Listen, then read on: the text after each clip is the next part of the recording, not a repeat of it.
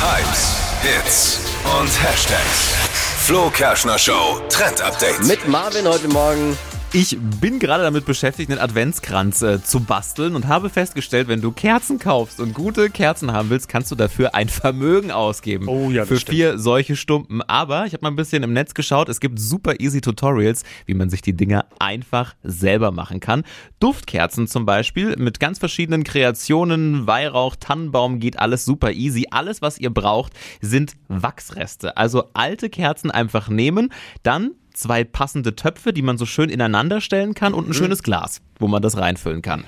Dann Wachs im Wasserbad warm machen, einen Tropfen Aromaöl rein, was du halt willst wonach das riechen soll und dann diese Mischung hernehmen und ins saubere Glas füllen, nachdem alles flüssig geworden ist, ein Docht reinstecken und warten, bis es hart ist. Und dann hast du da deine Kerze.